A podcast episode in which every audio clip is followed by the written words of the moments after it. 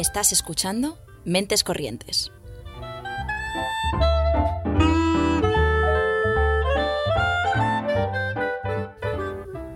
Puedes escucharnos los lunes a las seis y media en Ágora Sol Radio y los miércoles a las 3 en Radio Almaina de Granada, en el 88.5 FM o en su web.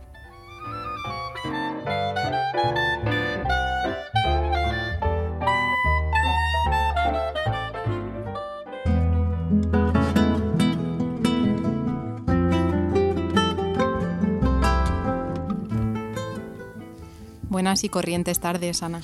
Buenas tardes, Esther, ¿cómo estás? Pues bueno, eh, aquí estamos, que no es poco como cada lunes. Hoy no es un lunes tan, tan lleno de energía como el pasado, porque estoy un poco regulinchi, pero, pero ahí vamos. Pero aquí te animamos. Hombre, claro. Aquí te animamos, porque yo estoy con un hype ahora mismo de multitasking eh, que da igual. Aquí Ya, estoy creo que yo estamos, para estamos sí. siendo como el yin y el yang, ¿no? De Puede ser. energías ahora mismo. Puede ser, puede Pero ser. seguro que cuanto anunciemos la invitada, las energías van a, van a remontar bastante, que tenemos hoy una charla muy interesante. Eso, eso es seguro. También una cosa te voy a decir, Esther, que me parece muy importante, lo he pensado este fin de semana y se me acaba de venir a la cabeza ahora mismo. Y es que tú, eh, bueno, al final es que la tontería ha llegado hasta tales sitios que, claro, Taylor Swift ha sacado un nuevo álbum, ¿no?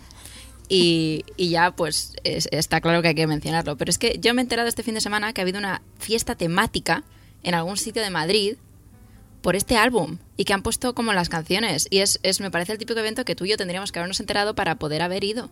Ana, es que estoy muy decepcionada. ¿Cómo puede ser que tú, Ya, tú ya que sé. sacas a Taylor Swift en cada programa, aunque estemos hablando de la desintegración termonuclear del cangrejo de Río, eh, Sí. no te hayas enterado de este evento? Yo es que en realidad soy muy mala fan. He pensado que eso va a ser uno- una de mis resoluciones de este año, ser mejor fan de Taylor Swift eh, para el año que viene. Porque ya que la menciono tanto, tendré que ponerme al día.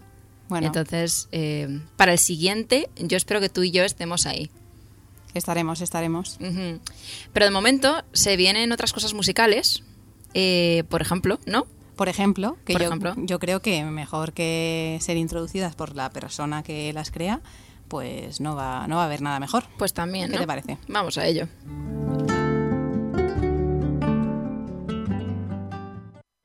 Hola, soy Rotrejo y pronto estaré ahí en Mentes Corrientes. Pero hasta la fecha me gustaría mucho invitaros a conocerme a mí y a mi música el próximo jueves 10 de noviembre, que estaré presentando mi disco nuevo, Vivir Presente, con toda la banda, en El Intruso. Será a partir de las ocho y media. Espero veros por ahí. Un abrazo.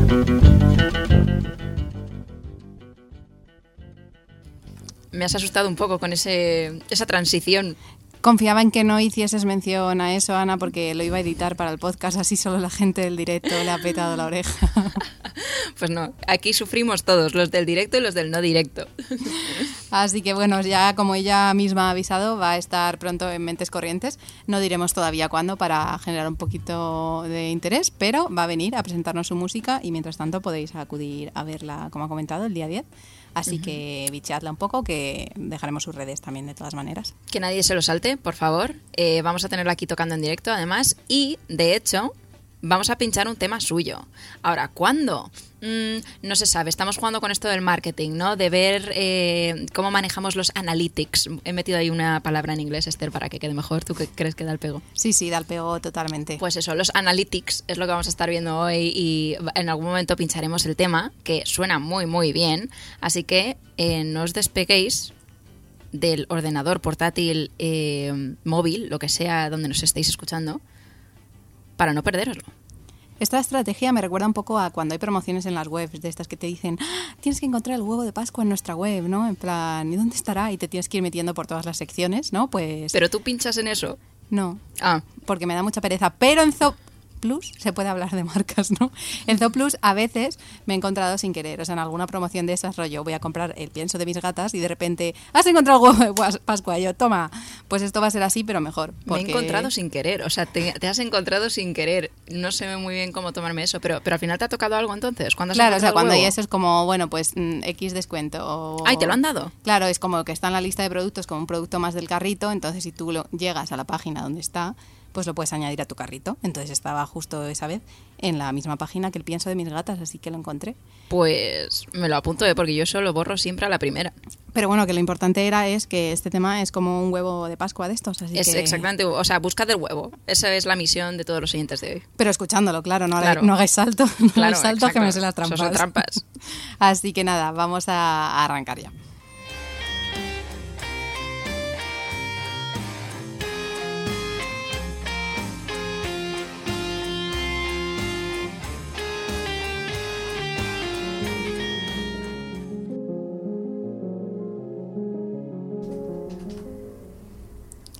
Pues estamos muy contentas, ¿no? Esta tarde, porque eh, hacía mucho que no venía nadie así de ilustración. Y hoy, hoy, hoy, el día Sí. de los huevos de Pascua, sin estar en Pascua ni nada de eso, hoy es el día. Y está aquí Automatic Moon. Pero ¿quién es Automatic Moon, Esther? Bueno, pues vamos a hacer así una presentación más mística que siempre llama más la atención. Automatic Moon es un viajero que trae extractos de otros posibles mundos. Se divide en dos. Automatic engloba el mundo futurista y distópico. Moon es aquello ancestral desde la naturaleza y el misterio. Esta mezcla de mundos convive con nosotros ahora y colisiona en Automatic Moon, trayendo recuerdos del pasado y del futuro. Eh, bueno, y a los mandos está Victoria, que es quien está hoy con nosotras. Buenas tardes. Buenas tardes. En primer lugar, gracias por haber venido, que como dice Ana, eh, llevamos mucho tiempo que, que, bueno, aunque aquí entrevistamos a varios artistas eh, de distintas disciplinas, a veces la ilustración nos cuesta un poco más encontrar gente que vaya a venir y bueno, para nosotras es un verdadero placer tenerte aquí. Bueno, más llevo la oportunidad. Así que bueno, vamos a empezar con, con este nombre artístico del que hemos hablado, que hace referencia a esta, a esta dual- dualidad que explica el origen de, de tu trabajo. ¿Nos lo puedes cantar un poquito tú con tus propias palabras, desde tu perspectiva? Vale, eh, cuando yo empecé a dibujar, eh, lo que a mí más me gustaba era dibujar como lugares, atmósferas y paisajes. Y como por otro lado yo soy muy fan de todo lo que es, por un lado, la mitología y por otro lado la literatura fantástica, todo lo fantástico me pierde, pues claro, al final he acabado haciendo cos- pues, paisajes que no existen en realidad, ¿no? Son historias que se cuentan, pero que no, no las puedes ver. De ahí viene. Qué curioso. ¿Y qué es lo que te atrae tanto de estos paisajes más de fantasía? Pues porque a veces al, al expresar una idea, o sea, algo que no, no has visto, no sé cómo explicarlo, como que da pie a, a expresar como otros lugares, a expresar como otras teorías, como las distopías, por ejemplo, y eso da lugar a, a esos ensayos, ¿no? De posibles mundos y, y ya tú te sacas el extracto de lo que quieres para, para el que estás, por así decirlo. Como que al no ceñirte a algo real tienes como más libertad, ¿no? En esa Sí. creación de, de lo que quieras contar. Gracias. ¿Y cómo fue que empezaste un poco en, en a empezar a dibujar más allá del proyecto de Automatic Moon? Si lo hacías desde pequeña, ¿cómo ha sido tu proceso? A ver, a mí de pequeño me gustaba dibujar, pero tampoco era una maravilla. A ver, no dibujaba mal, pero normal. Y luego yo estudié arquitectura, pero a mí siempre me ha gustado, siempre tenía mucha tendencia por como bellas artes y todo esto más de, más de diseño, todo lo, lo más artístico, ¿no? Y ahí ya fui un poco mezclando. Y cuando acabé dije, bueno, esta es la mía. Entonces empecé a, a ir a clases de dibujo y, y de concept art, que es este tipo de, de arte que muchas veces se aplica a videojuegos o a películas, eh, que son muchos de escenarios, por ejemplo. Y ya eh, lo máximo, ¿no? Ya fue cuando no, en la pandemia, pues, en- pues no tenía mucho tiempo libre. Entonces ya ahí estaba leyendo un libro que me gustaba mucho, me estaba emocionando mucho. Y dije, venga, voy a dibujar los paisajes de, de este libro, estas escenas que me están gustando un montón. Y ahí ya fue cuando me lo empecé a tomar un poco más en serio, de, de tra- de traducir todo lo que me gustaba ¿no? a algo ya más concreto, por así decirlo. Bicheando sobre esto, vimos que, bueno, si no me equivoco, ese libro es El archivo de las tormentas de Brandon Sanderson. Sí, ¿Y sí, sí. ¿qué, qué, fue, qué tiene este libro? ¿Qué nos puedes contar sobre él? ¿Cómo nos puedes, por así decirlo, vender este libro? ¿Qué fue lo que te inspiró Bueno, tanto? Es una maravilla. Es una saga, son, van a ser 10 libros por lo menos. Cada libro, bueno, pesa un tonel. y a ver, de lo que. de Brandon Sanderson, que yo creo que cada vez está siendo más conocido como autor de literatura fantástica. eh, es como la obra en la que él está metiendo toda la carne en el asador, por así decirlo. Además, a mi parecer, eh, creo que crea unos mundos complejos, pero ya a nivel muchas veces de, de comportamiento, de personajes, de yo creo que tiene parte de sociología, que eso muchas veces es lo que te atrapa, porque yo creo que es lo que tiene que ver con más con nosotros. Y luego lo desarrolla en algunos paisajes, es que hubo, hay un paisaje concreto que es muy característico, eh, porque ya sabes cuando llegan a ese lugar que ha pasado algo, pero no sabes qué ha pasado. ¿No? A mí me daba esa sensación. Bueno, no sé si ha pasado algo, pero conforme voy leyendo, voy viendo, aquí ha pasado algo. Pero no, y es como que con un lugar ya te está contando historia, por así decirlo. Y bueno, esto también es un recorrido que por lo que dices eh, sigues leyéndolos, ¿no? Son bastantes Sí. tomos, entonces sigues en ello, no has acabado la historia todavía. No, no, no. No. Vale, ok. Eh, también nos has dicho que, que basas tus ilustraciones en libros que eso, como este, que, que te gustan, que te transmiten algo, pero que intentas siempre escoger eh, aquellos que, que, bueno, que no se hayan hecho película. ¿Por qué, por qué, por qué es esto? Pues, a ver, cuando ya hay un contenido gráfico ¿no? de, ese libro, eh, yo la primera ya estoy como muy condicionada, ¿no? Ya a ese personaje siempre le veo con la misma cara y me cuesta imaginarlo de otra cara. Y también quien, quien lo vaya a ver, también le va a costar reconocerlo o va a decir, como no lo hagas tal cual, que también, eh, es que no, no, no tienes tanta libertad. Pero bueno, alguno he hecho, pero me parece mucho más divertido cuando no hay nada. Porque luego a lo mejor se hace algo y dices, ah, pues mira, se parece mucho a lo que dibujé en su momento. O dices, no, no, no, no, no tiene nada que ver, lo, lo han interpretado de otra manera. Y no sé, es curioso. Es como un momento en, en el que te sientes un poco visionaria o no. O no, o no. Claro. Y retomando un poco lo que habías comentado antes de que estabas, bueno, compaginando las clases de dibujo también con bueno, los estudios o el propio trabajo, eh, ¿cómo ha sido para ti el hacer esto? Porque, bueno, entiendo por, um, por tu trayectoria, por lo que estás haciendo, por, por tu web, que, que también esta parte de la ilustración tiene su enfoque profesional, ¿no? ¿Cómo has hecho para compaginarlo todo? Eh, difícil. Sufriendo mucho. Difícil, difícilmente. Eh, lo he empezado a compaginar, es que muy poco a poco. O sea, la, y ni siquiera estoy ahora plenamente en ello. Porque cuando arrancas, que yo considero que estoy arrancando como ilustradora, eh, bueno, al menos en mi caso, no es que tengas unos ingresos que sean una locura, ni mucho menos. Otra cosa es que tú sigas adelante, sigas insistiendo y te hagas un hueco, pero ese hueco no, no aparece de la noche a la mañana. Aparece con el tiempo y paciencia y positivismo. Y en ese sentido, ¿cómo ves el sector eh, en el sentido de la, de la competitividad o la colaboración? Porque, bueno, según el sector artístico hay muchas veces que te encuentras alrededor que los compañeros son como más abiertos o menos. Tú en el sector de la ilustración, ¿cómo ves esto? ¿Si te has sentido acompañada? O... Pues yo creo que como en todos sitios. la verdad, da igual el sector. Eh, la, hay personas de todo tipo, entonces en todos los sitios te vas a encontrar pues a alguien pues que es un amor y que te va a ayudar un montón y te va a apoyar y a algunos que a lo mejor son más reacios. Entonces, bueno, yo siempre digo, acabo de aterrizar, no pero ya voy viendo un poco cómo va y, ¿Y, de bueno, qué pie coge a cada uno, no? Como un poco, un poco. Pero bueno, como, como la vida, tampoco, tampoco es muy distinto. Y teniendo en cuenta, pues eso, que ahora consideras que acabas de, de comenzar, pues, este camino, eh, ¿dónde, ¿dónde te gustaría verte? Que es un sitio que diría, o sea, un, un sitio o una colaboración o algo que dijeses, mira, esto es, podría ser un objetivo mío. Buah.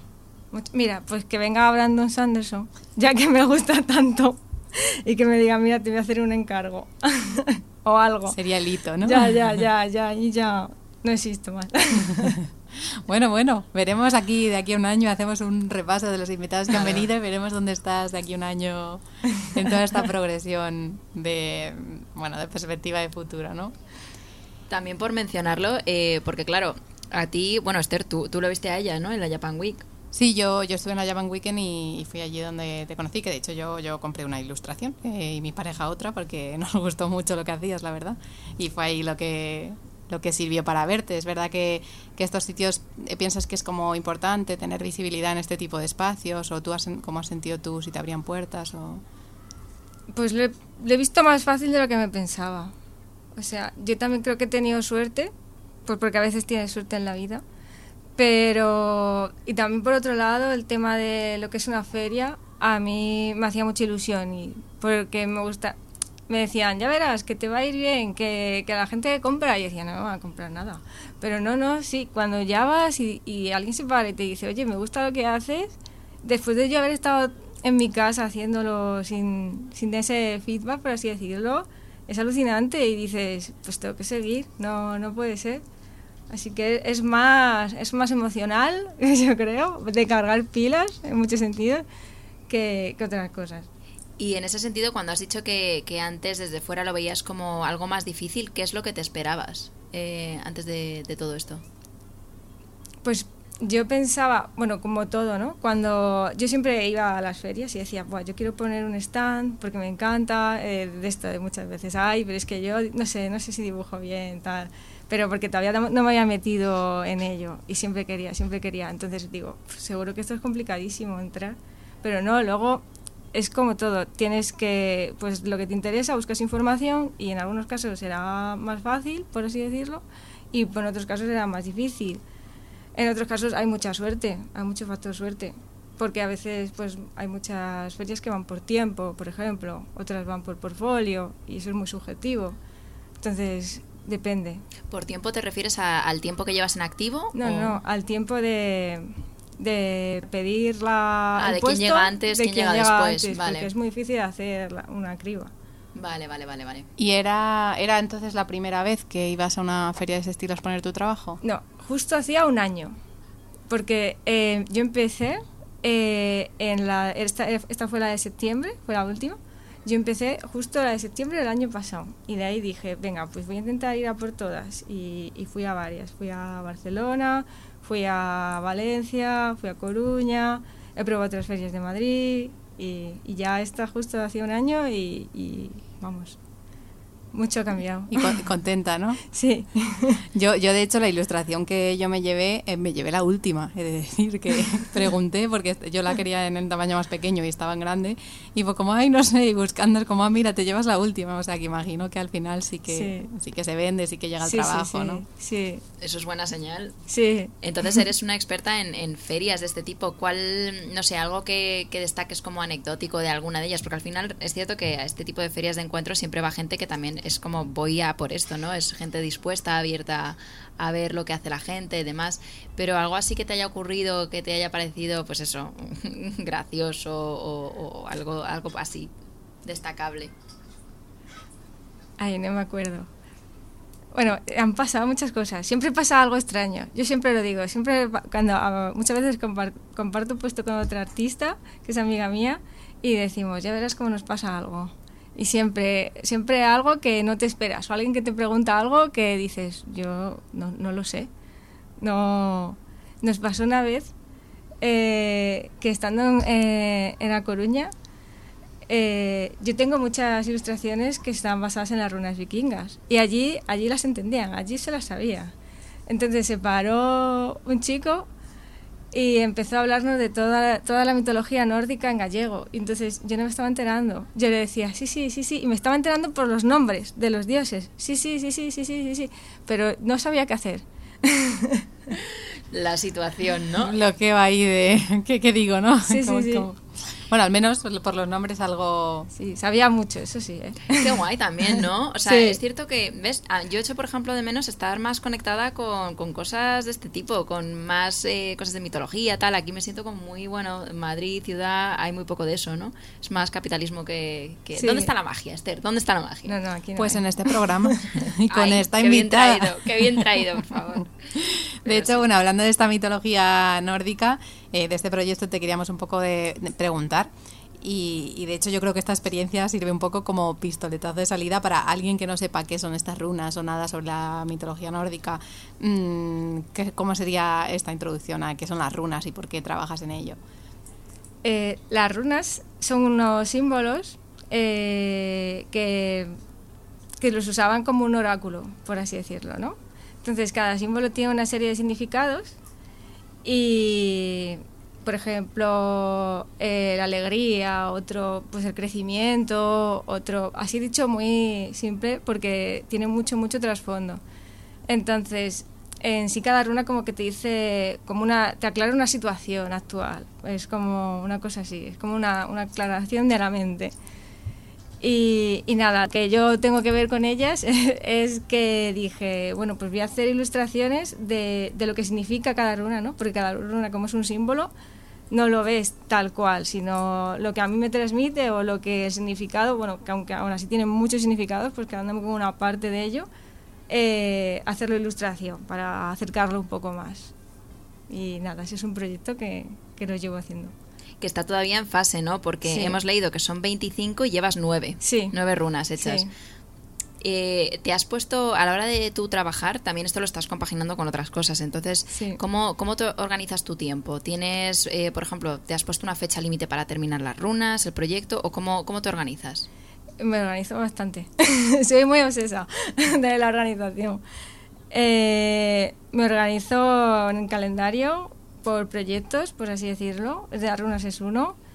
Y digo, vale, ¿cuánto tardo en hacer cada runa? Eh, sabiendo más o menos el tiempo que le puedo dedicar y lo voy encajando en semanas.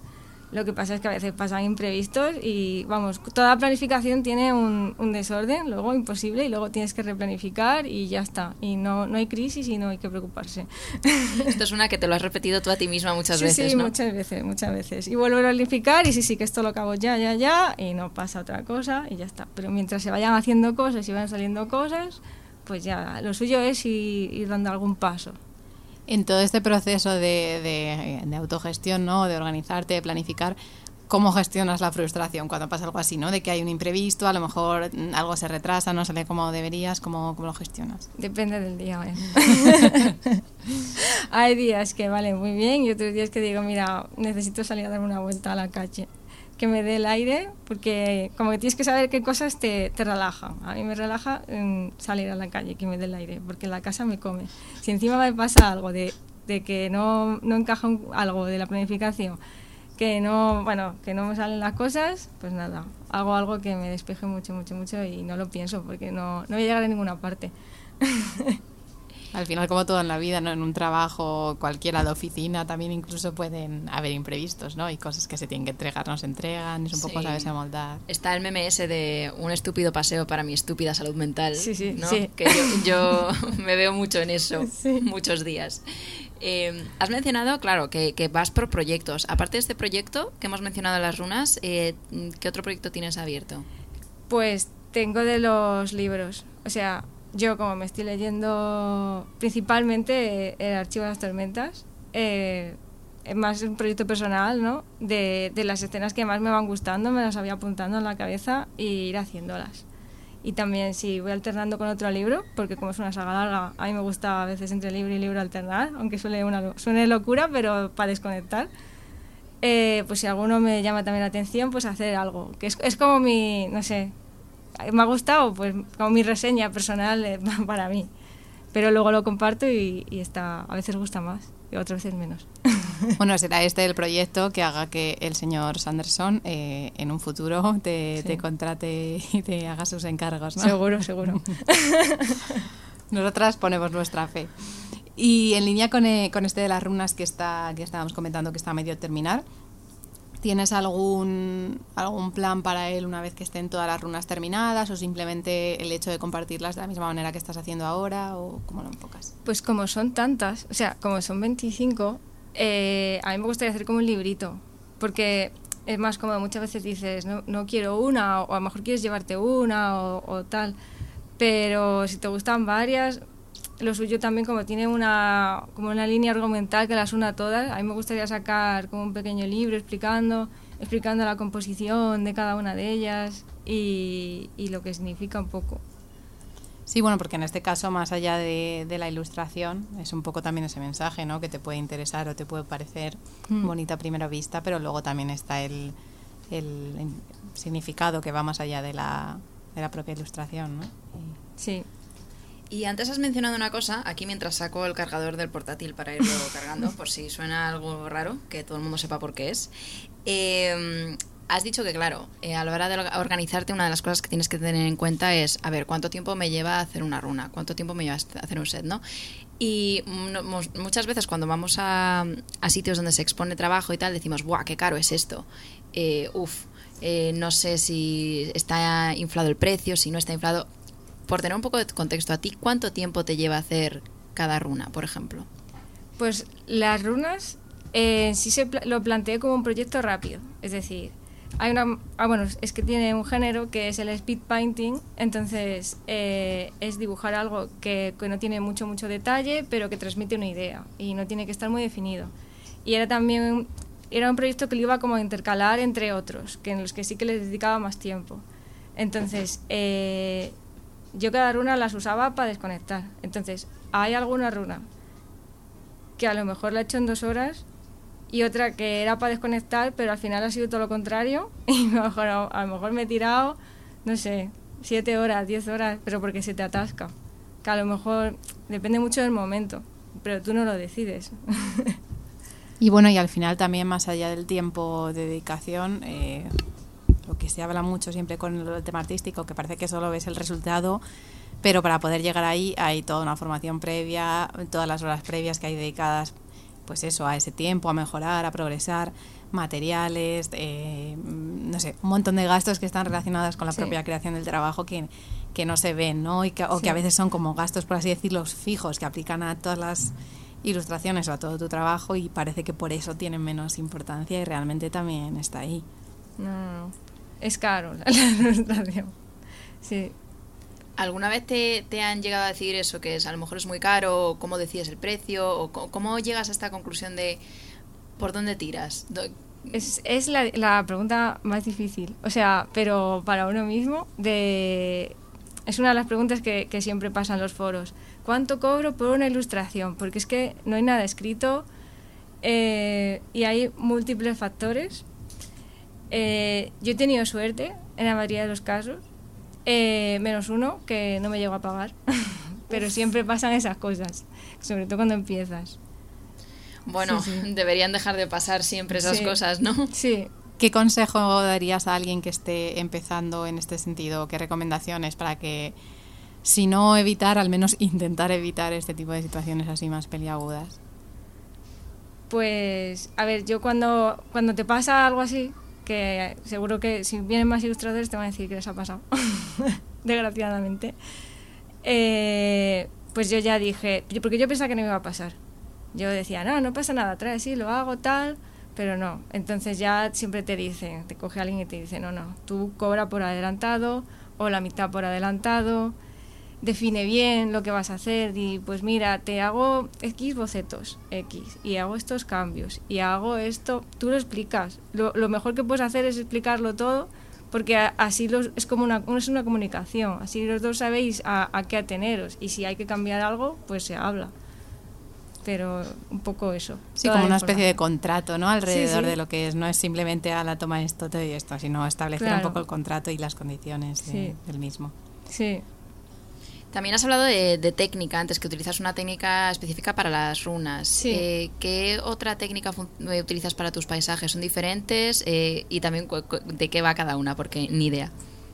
lo de las runas es una técnica que es... A ver, yo dibujo mucho a mancha, que aunque diga arquitectura, pues no, al final no dibujo a línea apenas y soy muy... dibujo mucho a mancha. ¿A mancha qué significa? A mancha es como a porque yo me imagino como que te estás manchando las manos y las pones en la pared. Como, como, como con brocha. Vale. Hmm. No con una línea fina y luego rellen y luego coloreas, sino muchas veces voy con brocha y a veces voy directamente con el color. Aunque otras veces, depende de la ilustración, hay ilustraciones que, que las hago en blanco y negro, en, escala de grises, eh, con los planos, para que diferencie bien los planos. Y luego ya le meto el color. Entonces, esas muchas veces hasta funcionan mejor, ¿no? Porque me lo he tomado como en seriedad y lo he hecho como ordenadamente y se diferencia bien. Pero otras empiezo directamente con el color, porque a mí el color me gusta mucho. Y, y ya ahí voy rectificando y experimentando mucho. Eh, ¿Qué técnica requiere más tiempo? O sea, por ejemplo, no sé, si te saco a lo mejor un ejemplo de lo que tienes publicado en Instagram, ¿podrías decirnos, te, Yo- te acordarías? Y hay una que es mucho, mucho tiempo, que tengo solo dos ilustraciones así, que es el mate painting, que es una técnica que es con collage de fotografías. Entonces, eh, primero la búsqueda de fotografías requiere mucho tiempo porque tiene que estar libres de derechos o, o haberlas hecho tú. Y luego, eh, tratar cada trozo de fotografía, juntarlo. Bueno, hay gente que es muy experta y lo hace muy rápido, pero también a lo mejor yo, por, por mi manera de trabajar, a mí me cuesta más. Pues le echas mucho porque tiene que encajar todo, tiene que tener toda una tonalidad similar, la- las luces y las sombras tienen que cuadrar. Es eso, yo tengo solo dos, son como, son distopías de Madrid, entonces son como paisajes posapocalípticos, que a quien le gusta pues está, está chulo porque es como muy realista, porque son fotografías, pero lleva su tiempo, entonces no tengo tanto.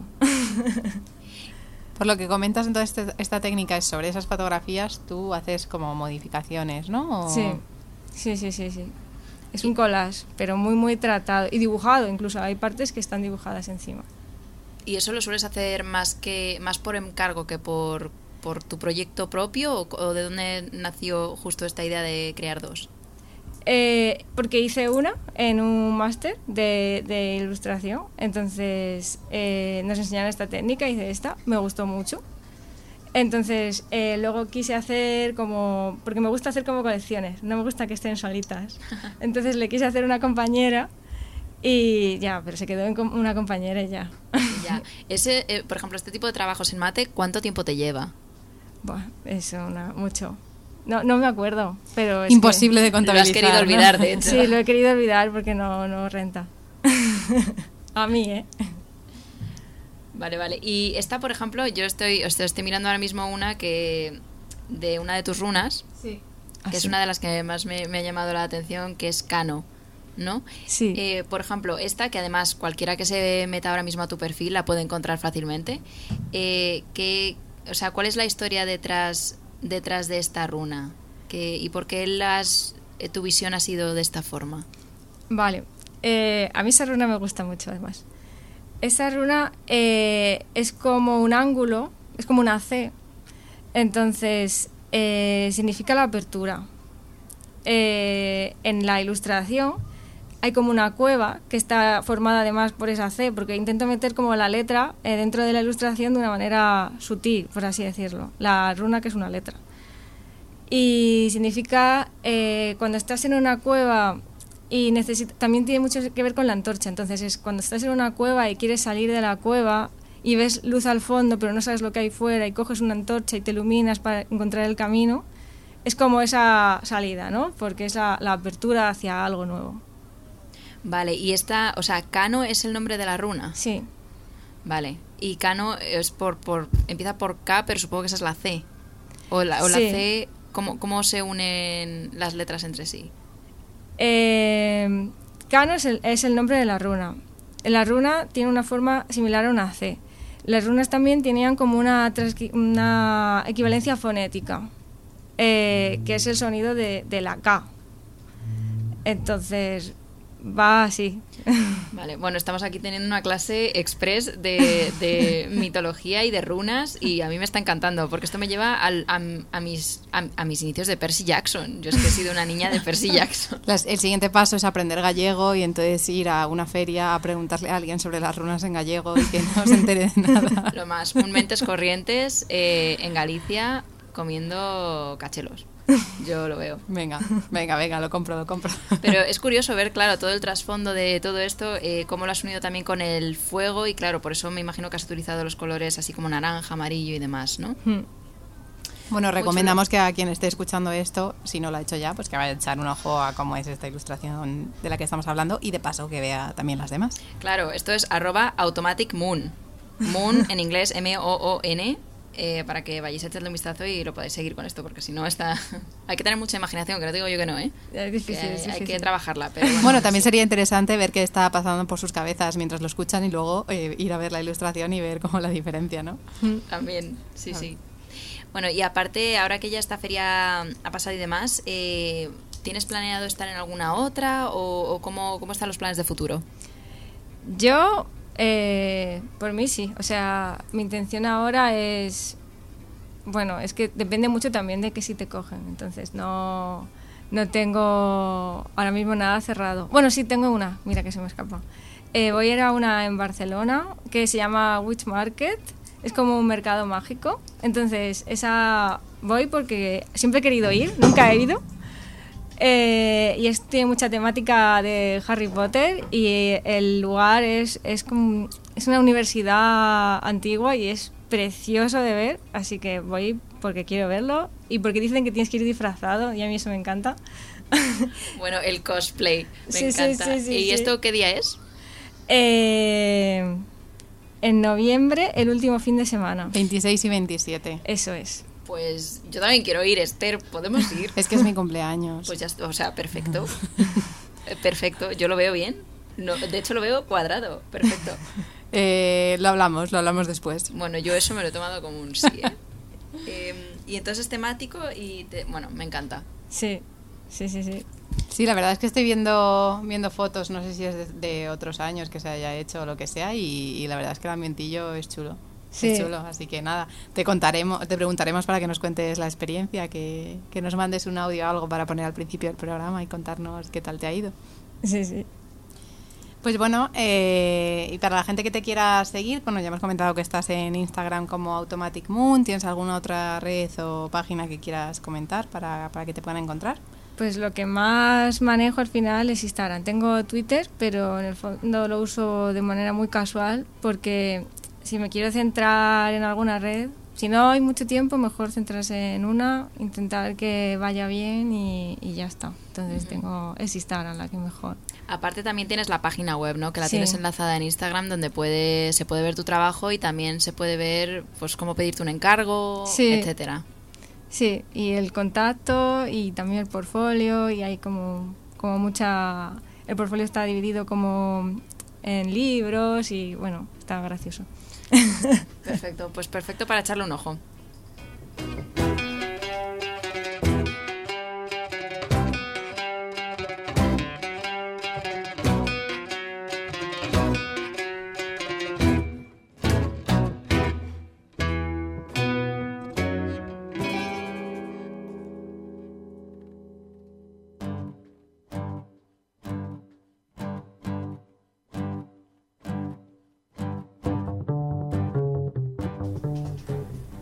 Encanta esta como música de intro que hemos puesto porque parece como que viene algo muy muy potente. Y es que, y es que lo viene, lo viene, lo viene. Lo viene bastante porque la verdad es que ahora que hemos empezado a hablar contigo de mitología y tal, yo creo que tendríamos que haber hecho la segunda parte del programa acerca de eso, porque me encanta, me fascina, quiero saber más, pero hay también un tema que llevamos rondando bastante tiempo, de hecho, estamos pensando en si hacer una mesa redonda incluso, eh, sobre el- lo fácil que parece plagiar en todo el ámbito de la ilustración, que si ya se hace de por sí en muchos otros sitios como fotografías, a lo mejor, eh, pues eso, el tema de la música también, parece que con las ilustraciones es incluso un poquillo más fácil porque quizás está menos controlado o se tiene menos en cuenta, no lo sé, pero aprovechando que estás tú aquí, queríamos sacar el tema. Eh, también hemos visto bastantes ejemplos a lo largo del año y, y bueno, no sé tú cómo ves todo el tema desde, desde tu punto de vista, claro. Yo, eh, de este tema, es que pienso que es súper complicado. O sea, pienso, por un lado, parece como, como una batalla perdida, que muchas veces te dicen, regístralo todo, que con el copyright, que ya verás, pero luego yo no sé, a la hora la verdad, ¿no? Si, si te cogen una ilustración para otro sitio, la imprimen, lo que sea, eh, si aún así con todos los recursos que tú saques de, pues es que está registrada, es que está aquí, es que está cual, yo ya no sé si realmente luego sale algo, o sea, sale algo positivo, si, si te tienes que meter en juicios, si los ganas, si pierdes casi más esfuerzo que otra cosa, o sea, veo que está como súper complicado.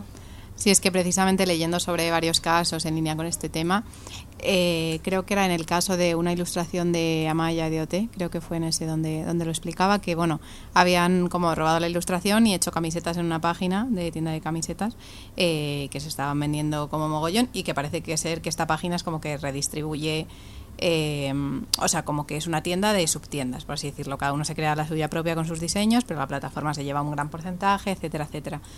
Y mm, al final sí que se consiguió más a la presión de las redes que otra cosa que se retirase ese producto de la tienda, pero comentaba que, que si hubiese llegado a ir a juicio, eh, mm, hablándolo con abogados y demás, los o sea, lo que te supone, el dinero que te vas a gastar en eso, es que es una barbaridad, más allá de que luego vayas a ganar el juicio. Que en línea con eso sí que es verdad que si tienes el trabajo registrado, pues bueno, tienes como más pruebas en el juicio, no imprescindibles porque puedes demostrar tu autoría por otros medios, pero que al final es mucho más que yo creo que es de ahí de donde se aprovechan, que a lo mejor lo máximo que tienen que perder es que en algún momento dado lo tengan que retirar, pero el dinero que, que han ganado o con lo que se han lucrado gracias a ello, ahí está, porque es verdad que al final es como salvo que a lo mejor esa denuncia sea alguien muy tocho que haya realmente ganado mucho dinero con eso y que sepas que, por tanto, a lo mejor el rédito que te vas a llevar denunciando vaya a ser muy grande.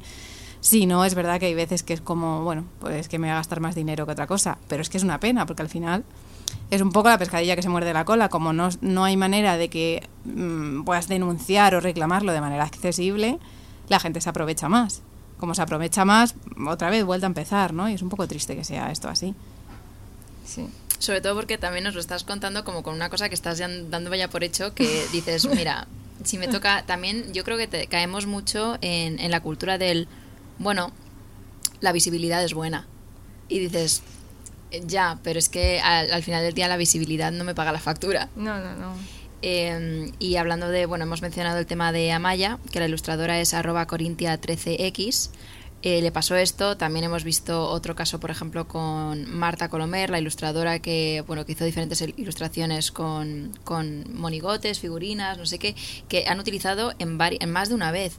Y al reclamarlo, pues dice eso, que le dijo, mira, ya está publicado, habéis empapelado toda la ciudad con esto, pues yo os paso un presupuesto, y, o sea, de lo que hubiese costado esto y me lo pagáis y ya está.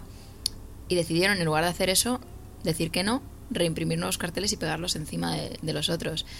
Que por lo que yo leí, ni siquiera lo hicieron. O sea, como que se ah, comprometieron a reimprimir carteles con otra ilustración y pegarlos encima. Esto fue por las calles de Valencia o algo así, que luego ella tenía amigos en Valencia que le dijeron, es que no lo han hecho tampoco. Y claro, mm, contra, es lo que tú dices, ¿no? Que al final, igual dices, eh, vale, me protejo y una vez hecho va a servir para algo. O simplemente me va a quitar más salud mental. Claro. También había un caso, eh, ahora no me acuerdo del, del, nombre de la ilustradora, lo decimos también para dejar reivindicado, al menos por nuestro lado, el trabajo de estas artistas, pero también que tenía una ilustración creo que de un gato que ponía yo trabajo y no, o sea, tú trabajas y yo juzgo y te miro, algo así.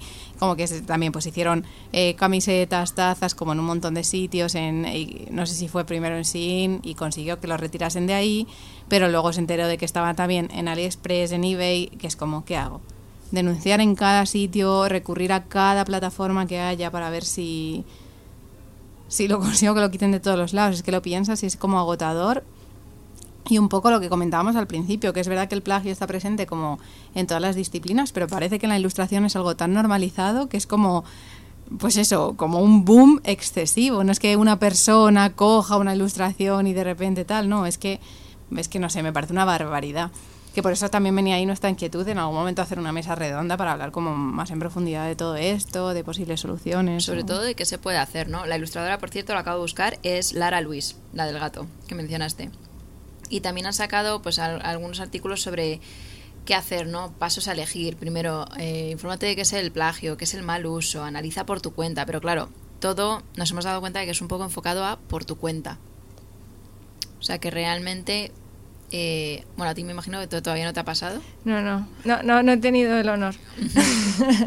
pero claro, o sea, ¿sabrías por dónde empezar a tirar? No sé si lo daría un poco por perdido. Ya sé que esto no se dice, pero... Eh, Al final es una realidad. Es, una, es que está muy presente. Eh, yo lo que sí que intento es tener cuidado con el, con el archivo en digital, por así decirlo. O sea, alguna vez me han preguntado, ¿vendes el, archivo en digital tal? Y digo, mira, no. Pero también te lo pueden, o sea, lo pueden coger de las redes o cualquier otro sitio. Y además, no sé, ya solo, solo por publicar en Instagram, creo que Instagram también se está quedando con parte de los derechos de algo. ¿eh? vamos, no estoy muy puesta, pero... Bueno, es que Instagram también tiene... Sí, pero entiendo que, ahí el derecho lo tiene Instagram, no, no eh, Manolo García, que ha subido a su tienda de mm. eBay, eh, no sé qué.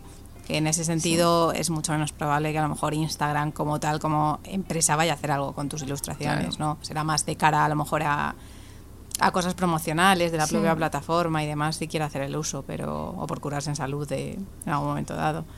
Pero, pero bueno, por no ser tampoco completamente negativas, leyendo sobre esto, hemos visto que la Asociación Gallega de Profesionales de Ilustración ha publicado como una serie de consejos y recursos en un libro eh, online que, está disponible de forma gratuita, que es la guía ninja, ninja del ilustrador.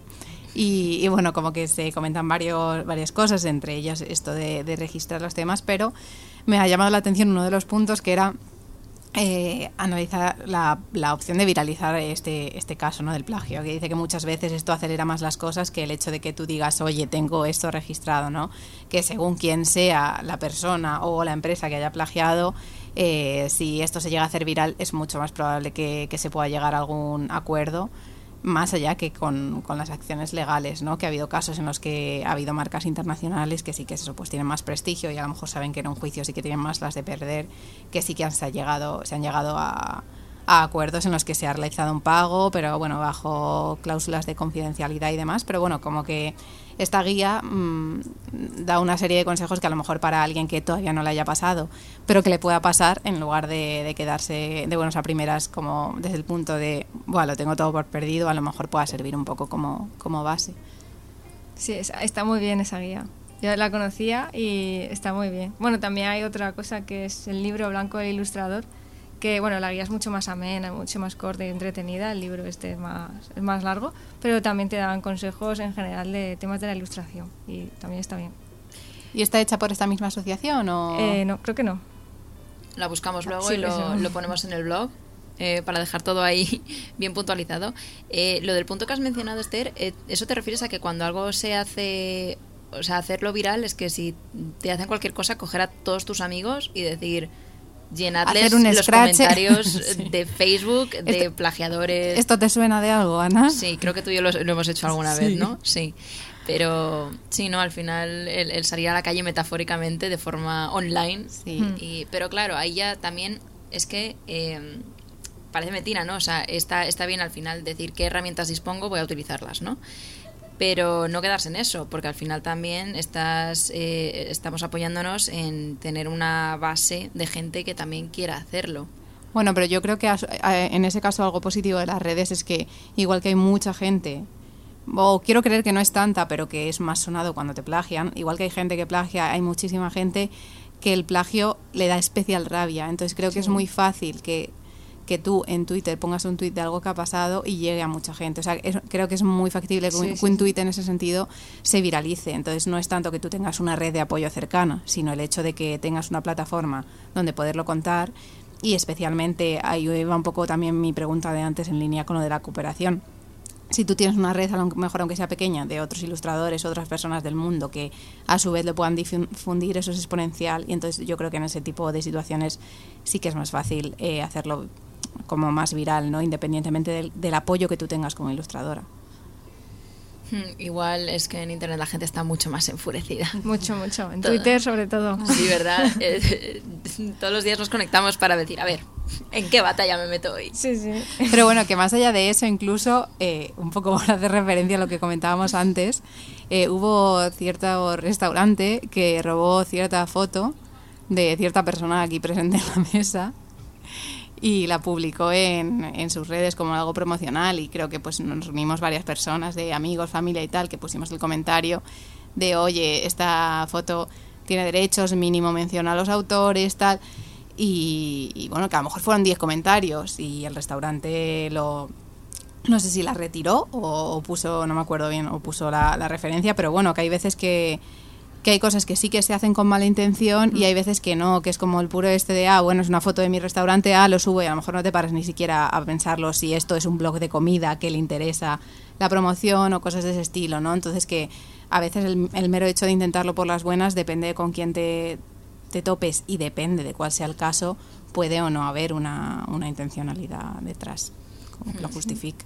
Sí, también muchas veces pienso que esto tiene que hacer inevitablemente referencia a, a la educación, ¿no? Y que ahora, aunque vayamos pasito a pasito, suave, suavecito, eh, sí que se van se va avanzando un poco. El otro día vi en una página de internet, pues eso, que dos hermanas se habían puesto a vender, no sé qué hacían, velas, ropa, no lo sé. Y el caso es que tenían diseños.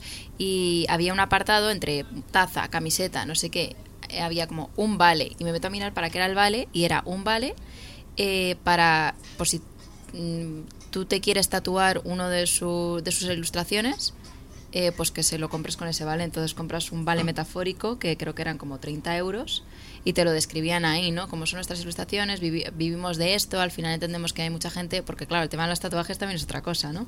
Que Mm. muchas veces... eh, De hecho, es que depende de los tatuadores. Si tú vas a un buen tatuador, los tatuadores son ilustradores también. Sí. Si tú vas a un buen tatuador, eh, no te hace un diseño que no sea suyo si no está debidamente acreditado. O sea, de, oye, no, mira, es que este, este me lo ha hecho mi padre porque es un recuerdo nuestro de la infancia. O, oye, mira, es que le he comprado esta ilustración a este ilustrador o ilustradora y, eh, para podérmelo tatuar. Si no, por lo general un buen tatuador es en ese sentido, no voy a hacer lo que no quiero que, que me hiciesen a mí y no te tatúa algo que, que no sea propio realmente. O sea, tú le puedes ir con fotos de, ah, me gusta algo así, te va a hacer algo distinto aunque tenga la referencia. O si quieres algo expresamente igual, vas a tener que, que justificarlo. Al menos por mi experiencia. Pero me parece bien que ahora, pues eso, de repente se vea más, porque yo la verdad es que no lo he visto mucho y sí que soy consciente de que hay páginas que ves y dices, ay, me, me gusta esto, me gusta lo otro y que no queda explícitamente dicho. Y de repente ver, ah, y te hace pensar automáticamente en eso, en la posibilidad de, ostras, espera, que esto, esto igual, esto igual hay que pagarlo, ¿no? Esto igual no, no me lo puedo tatuar sin más o no lo puedo usar sin más. Y ya solamente el hecho de verlo te hace pensar en ello, que muchas veces es eso, que no lo piensas porque no estás acostumbrada directamente. Claro, yo creo que también con, con internet, ¿no? Como que ha venido todo muy de golpe, muchas imágenes y, y parece como que todo es de todos, ¿no? Y yo creo que también hay mucha inocencia ahí donde, donde cabe, ¿no? De, de no saberlo y, y liarla sin darte ni, ni cuenta, por así decirlo. Luego también hay mala idea. Hay de todo. hay de todo. Bueno, pues nada, pues yo lo veo redondo, lo veo bien. Eh, Me quedo con algo que has quédate con dicho, lo que tú quieras, Esther. que es que en otro programa tenemos que hablar del tema de mitología, runas y demás, y creo que será un programa en el que estaría interesante también tenerte si en algún momento hacemos una mesa redonda o alguna charla, si a ti te apetece venir, pero, pero me he quedado con las ganas también de, de hablar más de eso. A mí me parece estupendo, si a ti te apetece, ¿te apetece? Yo estoy dispuesta, ¿eh? Aquí me tenéis. Pues a mí me parece que va a caer entonces sí o sí, y además, otra cosa también, que no sé si os habéis dado cuenta de que hemos hablado mucho de Galicia. O sea, también con lo del plagio nos ha llevado a Sí, Galicia. sí, la, la asociación. Lo estaba pensando según, según lo miraba, digo, oye, Galicia, Galicia está presente. Galicia nos llama. Galicia tiene algo que decirnos. Sí, pues no sé, esto yo me lo tomo como una señal de que nos tenemos que hacer un viaje allí. Te acompañamos a la próxima feria a la que vayas. Eso, eso. Eh, aprendemos sobre runas, aprendemos gallego, ¿vale? Lo que haga falta. Y, y algo, algo indica que tenemos que ir por ahí, así que sí. Muchísimas gracias por haber venido. Eh, esperamos que vuelvas a contarnos más cosas de runas y mitología. Y eh, que todo el mundo eh, te siga en arroba automatic moon en Instagram, ¿verdad? Sí, muchas gracias.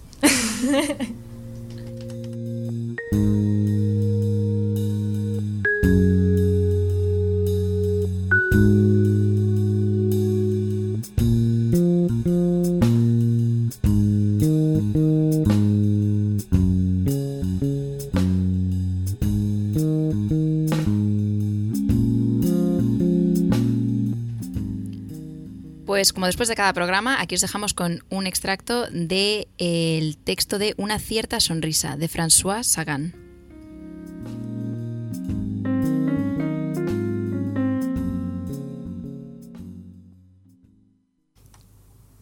Y me decía, estoy cerca de Luke, a su lado, no tengo más que extender la mano para tocarlo.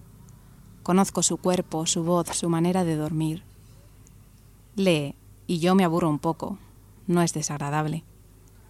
Enseguida iremos a cenar, luego nos acostaremos juntos y dentro de tres días nos separaremos. Probablemente nunca más será como ahora. Pero este momento aquí está, es nuestro.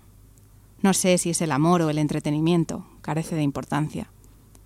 Estamos solos, cada uno en nuestro lado. Él no sabe qué pienso en nosotros. Lee. Pero estamos juntos y contra mí tengo la parte de calor que él puede tener por mí y la parte de indiferencia. Dentro de seis meses, cuando estemos separados, no será el recuerdo de este momento el que renazca, sino otros involuntarios y estúpidos.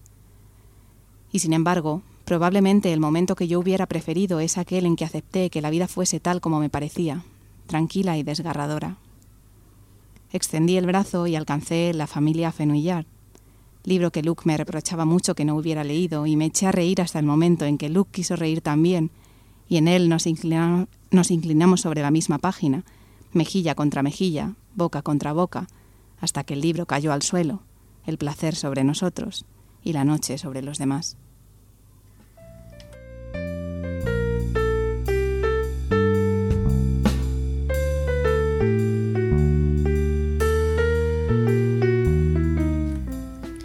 Bueno, antes de despedirnos definitivamente, hasta la semana que viene, os dejamos con lo prometido, que es el nuevo tema de Ro, Trejo, que estará con nosotras muy prontito en la radio. No dejéis de seguirla en redes eh, para ver dónde va a estar en los próximos días.